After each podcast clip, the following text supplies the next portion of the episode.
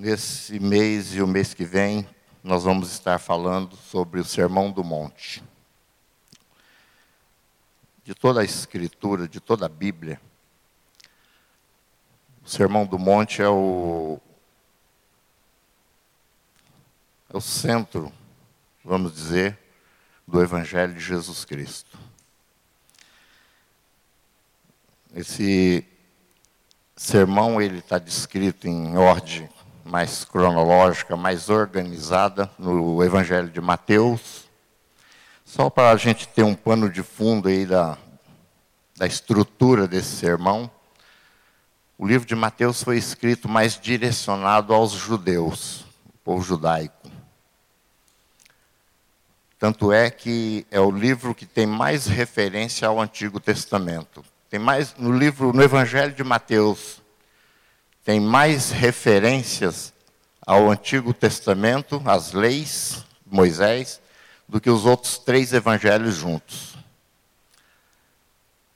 E Mateus ele apresenta Jesus aqui como rei. Aquele que vem implantar um reino, que aliás foi confundido muito essa questão de rei, de reino, né? Porque não se conhecia até então esse reino que Deus tinha dito a Davi lá atrás que se Davi fosse fiel a ele, Deus eternizava o seu reinado, seria perpetuado. E realmente Deus perpetuou o reino de Davi através do reino que Jesus Cristo implantou, o reino de Deus, o governo de Deus, aqui na terra para aqueles que se submetem a esse rei. Nós somos súditos de um rei que é Deus. Jesus, Jesus Cristo. E quando esse, esse sermão, eu não sei quanto tempo, não tem nenhuma referência de quanto tempo Jesus gastou falando sobre ele.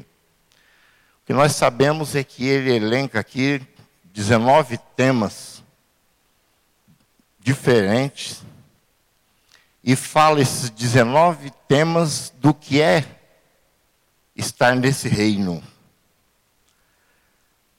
O Sermão do Monte é a plataforma do reino. Ele é aquele que veio como base na implantação do reino de Deus, que é um reino totalmente diferente do reino até então conhecido, reino humano. E do ponto de vista das Escrituras, do ponto de vista teológico, Mateus ele começa escrevendo, ele escreve esse evangelho para um povo que estava há 400 anos sem ouvir a voz de Deus, através de profetas, tudo tinha cessado. Durante 400 anos eles aguardavam tudo o que as Escrituras tinham dito através de como viria um Messias. Eles viviam na promessa do Messias. Foram ali 400 anos de silêncio. E o livro de Mateus, o Evangelho de Mateus, veio para fazer essa ponte, essa ligação entre o, o Antigo Testamento e conectando com o Novo Testamento, que seria o reino de Deus implantado entre nós, aqui na terra, através da pessoa de Jesus Cristo. E quando Jesus vem, naquele contexto não agora teológico, mas político, social, o povo judeu era subjugado, era um povo que estava ali sob o domínio de Roma, do Império Romano. Eles eram espoliados com impostos, com tudo mais, e eles aguardavam a libertação. E eles aguardavam ali um Messias do ponto de vista político, militar, que através do poder eles subjugariam Roma, o Império Romano, e eles implantariam um reino, um reinado, segundo o reino de Davi, Salomão, um reino de muito poder, de muita riqueza, de muita glória humana. Era, essa era a expectativa do povo judeu. Era esse o Messias que eles esperavam. E na época tinha quatro grupos religiosos que tinham visões diferentes, práticas diferentes. Tinham os fariseus, um grupo maior, que eram os tradicionalistas, eram aqueles que eram rigorosos com leis, as, era uma religião formulada em leis, em regras, em práticas religiosas. Mas eram tudo coisas externas, eram cumprindo, cumpridores de regras, de normas. Tanto é que, segundo alguns escritores, os fariseus não só seguiam as leis de Moisés, mas eles acrescentaram mais de 400 normas de comportamento e a ética, segundo o padrão deles, em cima de tudo isso, e se tornou um fardo extremamente pesado para ser carregado. Seguidores de regras, de normas, presos ao passado, numa tradição. E eles eram muito rigorosos com isso. Um rigor ascético, um rigor muito radical. O outro grupo era os saduceus, que era o oposto. Os saduceus eles não acreditavam em alma, em ressurreição, em uma vida pós-morte. Era tudo aqui e agora. Eles eram muito. Foi através dos saduceus que entrou mais uma filosofia grega ali do hedonismo. Que o apóstolo Paulo fala que se não há ressurreição, se não há nada depois da morte, então comamos e bebamos. Amanhã nós vamos morrer, acaba tudo mesmo.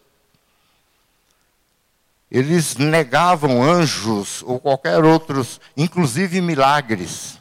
Os saduceus já eram um outro grupo mais liberal, se diziam mais modernos, mais avançados, mais, mais amantes do prazer, do viver aqui ou agora. Tinha os outro grupo, os essênios.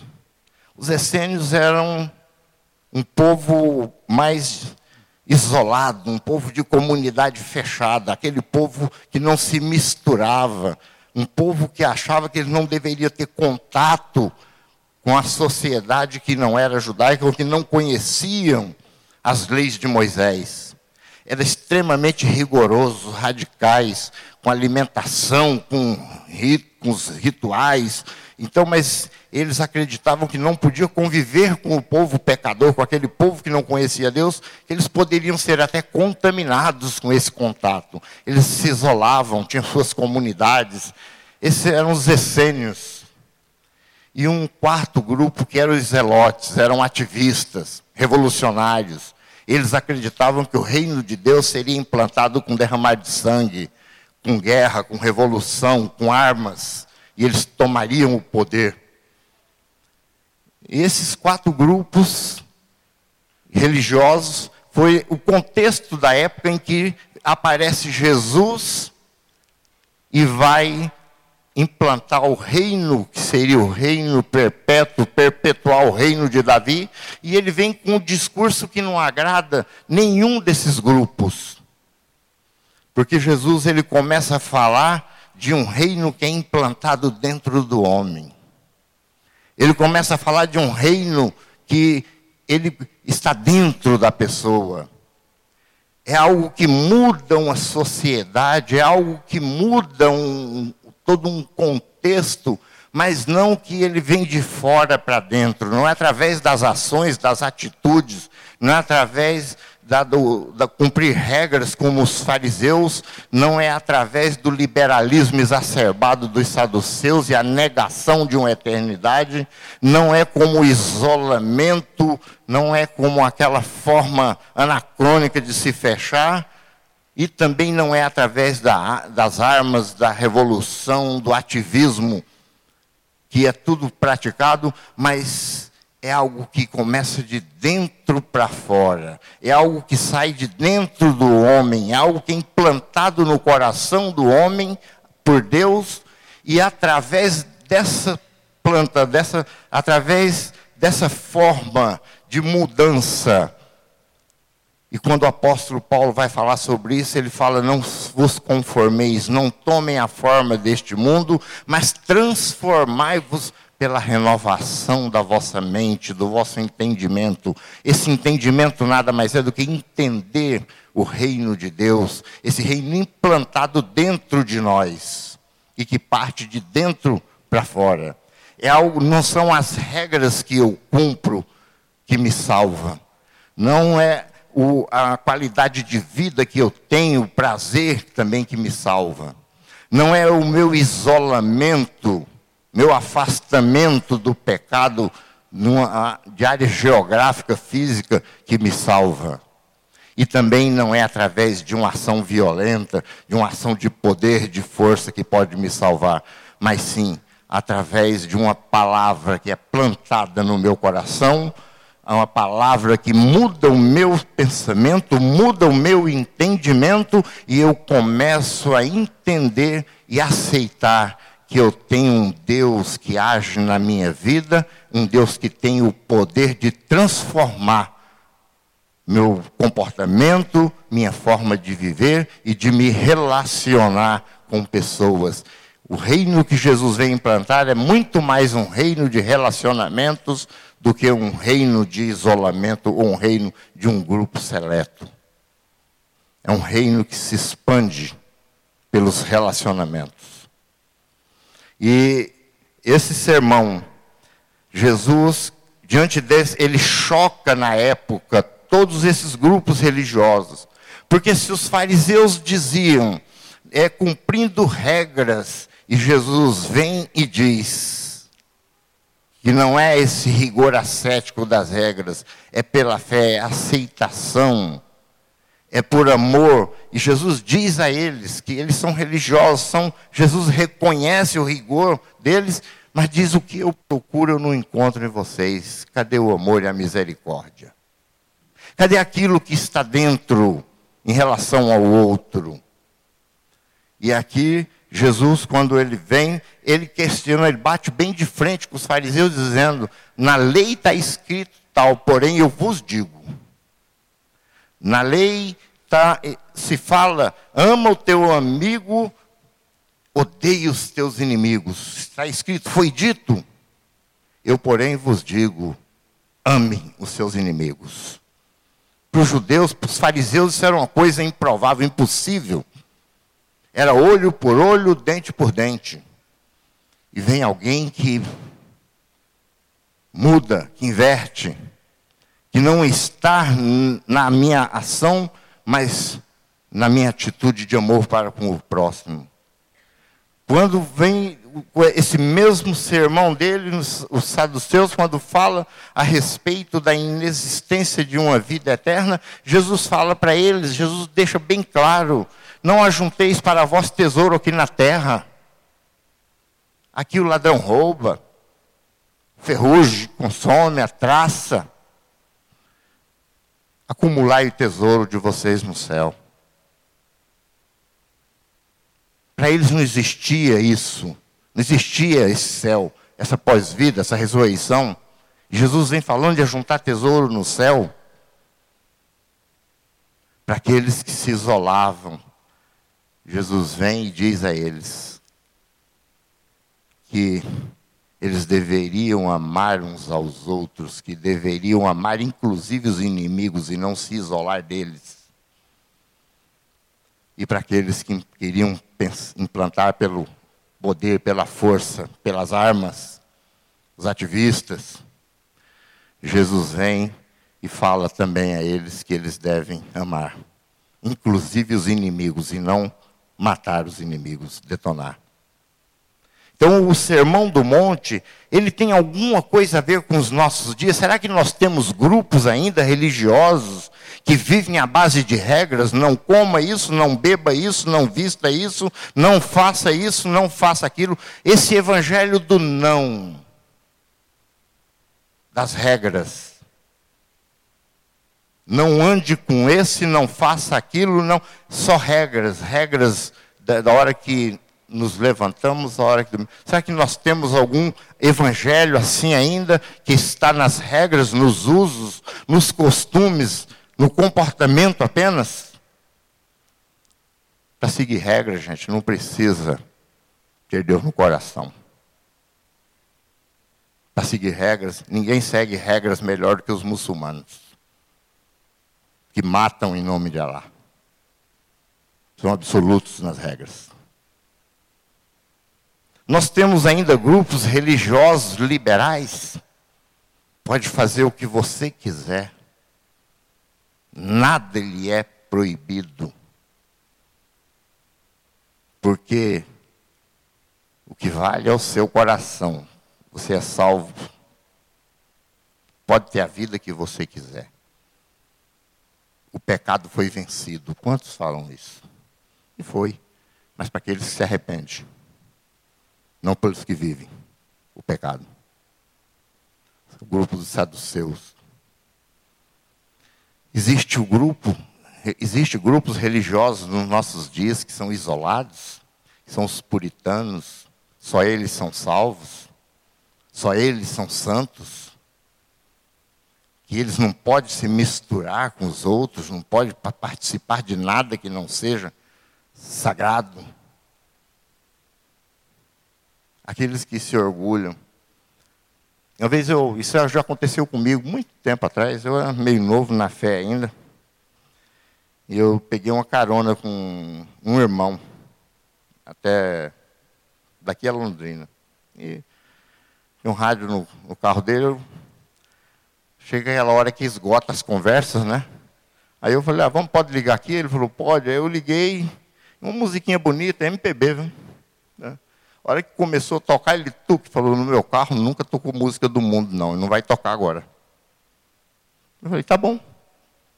Não, fiquei meio sem jeito ali na hora, mas essa santificação, essa coisa, esse isolamento de tudo que se conta,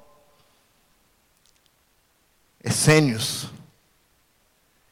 E nós temos grupos religiosos também que vai pela, pelo ativismo, pela força, pelo poder.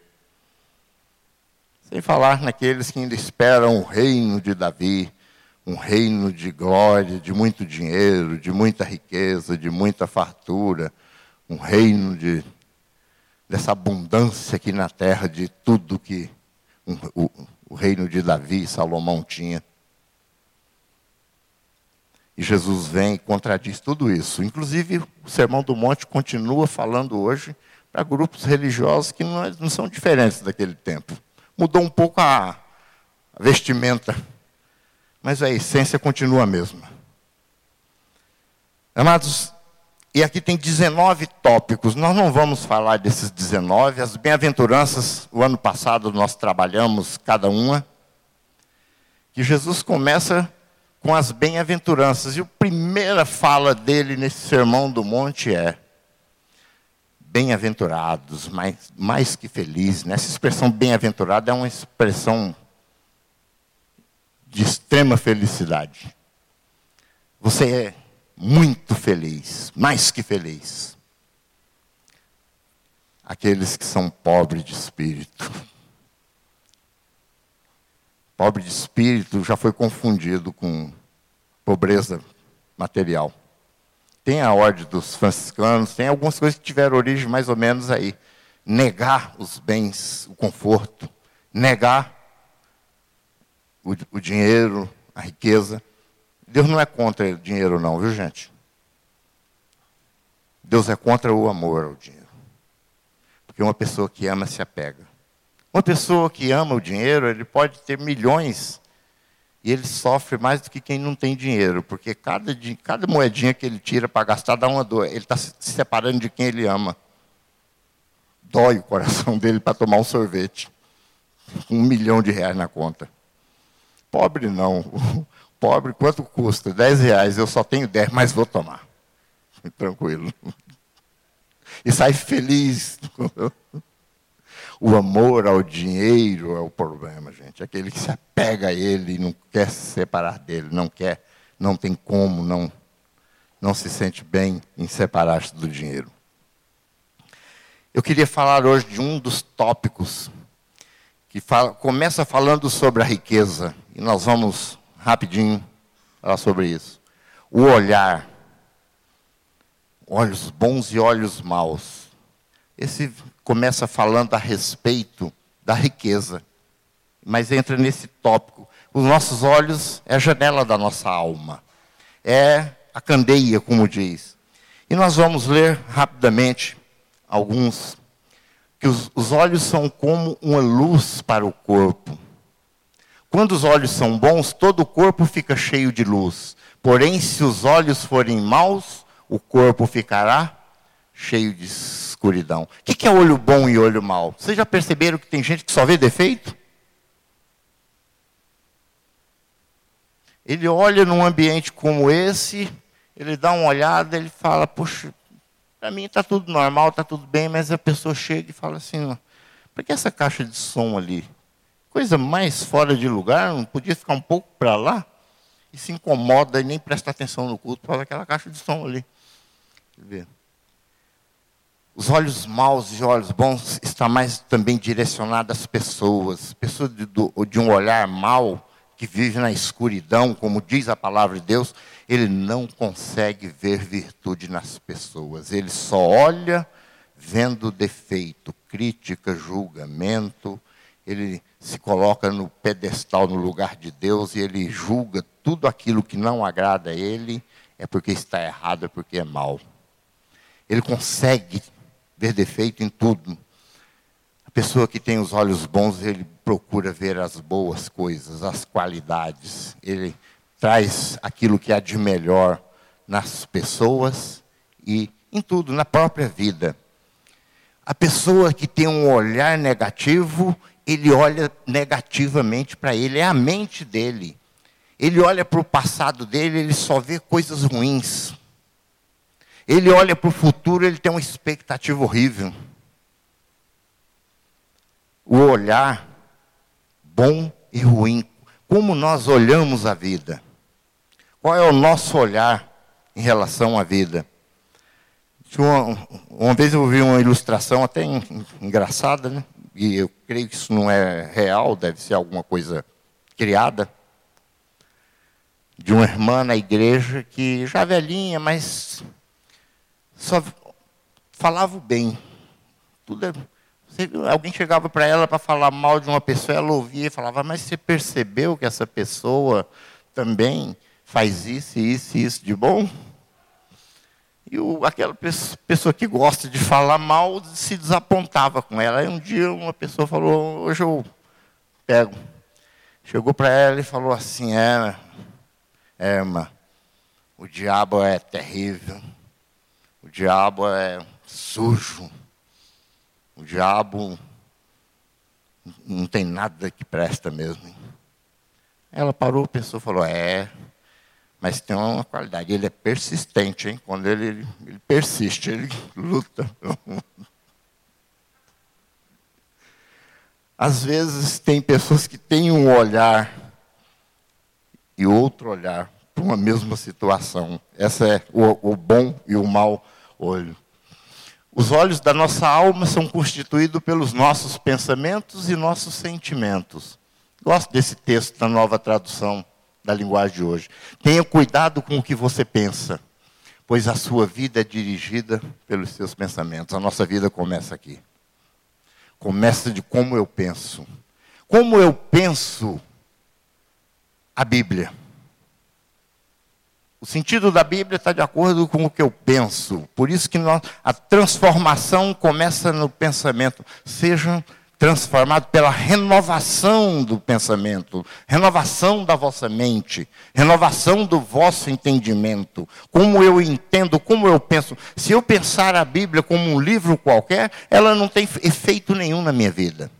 Se eu pensar a Bíblia e eu tenho essa convicção, esse pensamento, que é a palavra de Deus, ela é a palavra de Deus e transforma a minha vida. O pensamento é onde nós começamos as nossas o nosso objetivo, a nossa parte de execução. Próximo. Aí nós podemos pegar quatro, quatro formas de olhar. Olhar para trás, o nosso passado.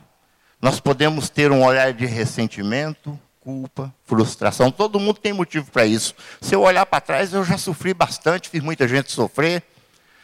Eu posso estar frustrado por muitas coisas que era para eu fazer e eu não fiz. E às vezes eu me pego, por que, que tal época eu não fiz tal coisa?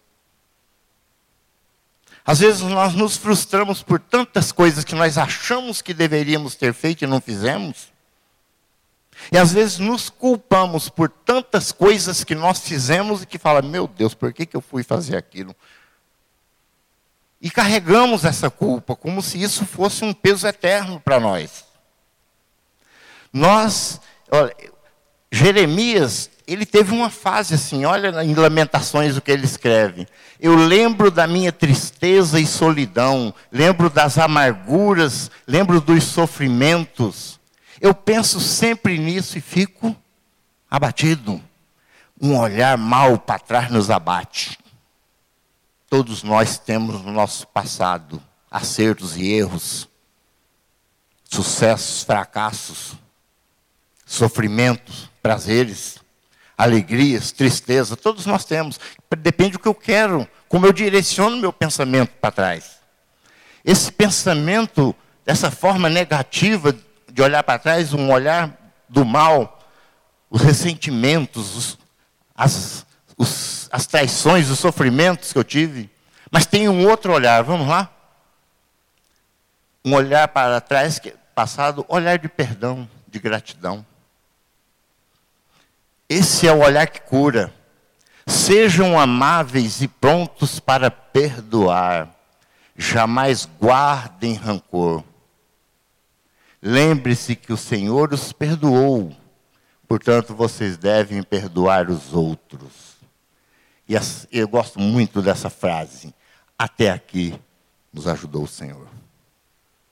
Até aqui, para eu reconhecer isso, eu tenho que olhar as ajudas que Deus deu na minha vida, desde quando Ele me resgatou da morte, da perdição.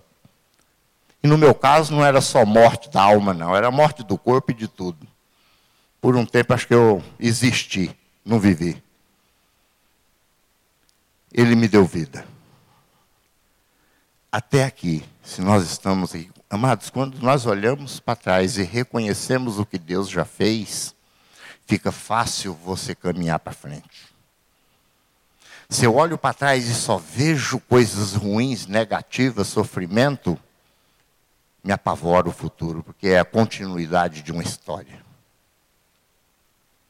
Eu posso perpetuar um futuro sofrimento se eu olhar só para o sofrimento do passado. Eu resumo tudo na minha vida em sofrer. Nada de bom eu posso esperar. Vamos para frente. Olhar para os lados, pessoas. Eu posso ter um olhar de egoísmo. Nós somos egoístas, e essencialmente egoístas. Olhar de egoísmo, ameaça, crítica, julgamento, competição, inveja, ódio. Isso aqui, isso aqui é o que permeia a nossa sociedade hoje. Eu posso olhar para os colegas de trabalho como competidores. Eu posso ter o egoísmo de achar que toda promoção deve ser por Noé, me julgar melhor que os outros. Eu posso odiar o meu irmão porque ele não pensa como eu, ou porque ele me, contra, me contradiz alguns dos meus pensamentos. Eu posso estar vivendo uma vida de competição dentro da minha própria casa com a minha esposa. Quantos casais que um quer ser melhor que o outro e um detona o outro, em vez de caminhar junto?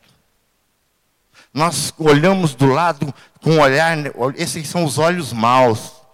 É o olho que traz escuridão, traz trevas para dentro de nós. Mas existe um outro olhar. Olhar de amor. O amor não maltrata, não procura seus interesses, não se ira facilmente, não guarda rancor. Vocês entenderam que é o oposto do que tem na. Nós podemos escolher qual é o olhar. Se eu, quero, se eu não consigo amar, é simples. Peça a Deus e Ele dá liberalmente. Peça sabedoria a Deus e Ele dá sem medidas. Peça com fé, não peça duvidando. É a Bíblia que diz isso, não, é o pastor Noé. Deus me ensina a amar, derrama do teu amor no meu coração. Ensina eu a amar os meus inimigos. Logo que eu me converti, tinha algumas pessoas que eu pensei muito em matar. Cheguei até a comprar arma para matar. Deus não permitiu que eu matasse ninguém, graças a Deus. Mas tinha pessoa que eu odiava mesmo, eu planejei, inclusive cheguei a esse ponto. Não uma pessoa, várias. Mas Deus me deu, eu me lembro logo no começo, na minha conversão, quando um pastor estava falando sobre perdão, eu pensei comigo, é porque ele não passou o que eu passei. Queria que ele tivesse passado para ver se ele estava falando isso. Isso eu pensei comigo. Mas aprendi de Deus, perdoar, perdoei. E Deus me deu o privilégio de eu me encontrar com um desses inimigos mais tarde, alguns anos depois, e eu poder ter o privilégio, a oportunidade de falar do amor de Deus para ele. Deus me deu essa oportunidade. E foi interessante que depois que eu falei, ele falou: É, agora dá para entender que você realmente mudou. Era um policial. Esse olhar de amor é algo que Deus coloca em nós. Isso aqui não é obra humana, é sobrenatural. Amar o teu inimigo é, é coisa de, sobrenatural. Um próximo, olhar para cima, quando nós olhamos para Deus, existe um olhar de murmuração. Olha que Abacuque, até quando, Senhor, clamarei por socorro sem que tu ouças? Até quando gritarei a ti violência sem que traga salvação.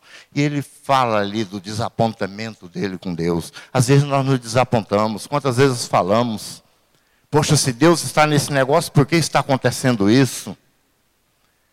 Mas nós podemos olhar de maneira diferente. Próximo, olhar de gratidão. Deem graças em todas as circunstâncias pois esta é a vontade de Deus para vocês. Amados, dar graça não é por tudo, é em tudo. Eu não posso dar graça por um meu irmão que faleceu. Senhor, eu te agradeço porque meu irmão morreu. De forma nenhuma. Deus não fala isso. Deus não é louco e não espera que, que tenha um, um, um, seguidores loucos. Ele fala, dai graças em todas as situações. Porque mesmo naquela situação de dor, de perda, de sofrimento, Deus esteve comigo. Ele me consolou, Ele me amparou. Eu agradeço a Deus pelos momentos difíceis que eu passei e que vou passar na minha vida, porque eu sei que Ele estará comigo. Eu agradeço a Deus por isso, porque Ele não me abandona nos piores momentos da minha vida. Dai graças, olhar de gratidão, agradecer a Deus por tudo que Ele já nos deu.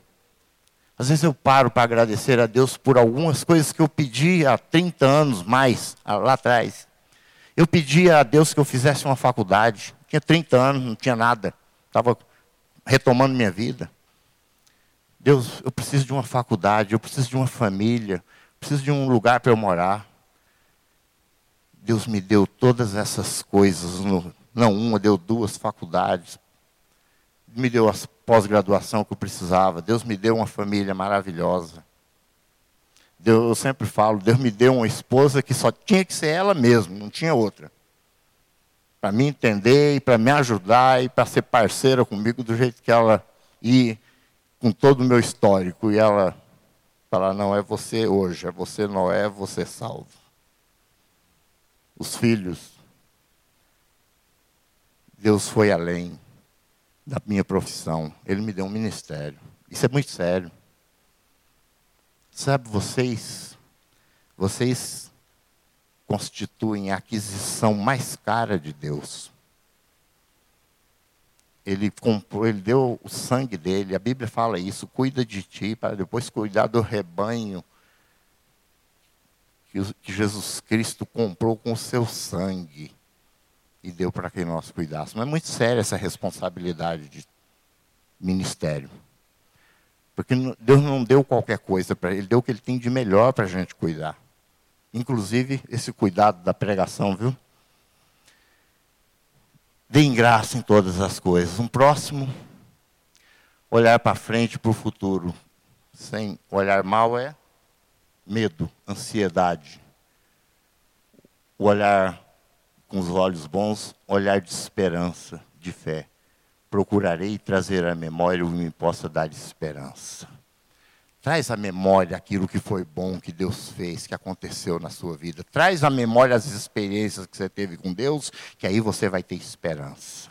Você vai ter uma perspectiva de futuro segura, boa. Porque o mesmo Deus de ontem, de hoje, será eternamente conosco. E nós encerramos com essa fala, que é, essa saiu da boca de Deus, viu? Por isso não tema, pois estou com você. Como é bom ouvir isso de Deus. Não tema. Nos momentos de medo, de ameaça, desespero, incerteza, insegurança. Ouvir isso de Deus é importante. É o próprio Deus dizendo: Não tema, pois eu estou com você. Não tenha medo, eu sou o seu Deus. Eu o fortalecerei. Quantas vezes na nossa fraqueza, né? Ouvi Deus falando: Eu o fortalecerei. Eu o ajudarei eu o segurarei com a minha mão direita vitoriosa. Essa é a palavra de Deus, para que nós possamos olhar para frente com um olhar bom, um olhar que ilumina a nossa vida, a nossa alma, que nos dá sustentação.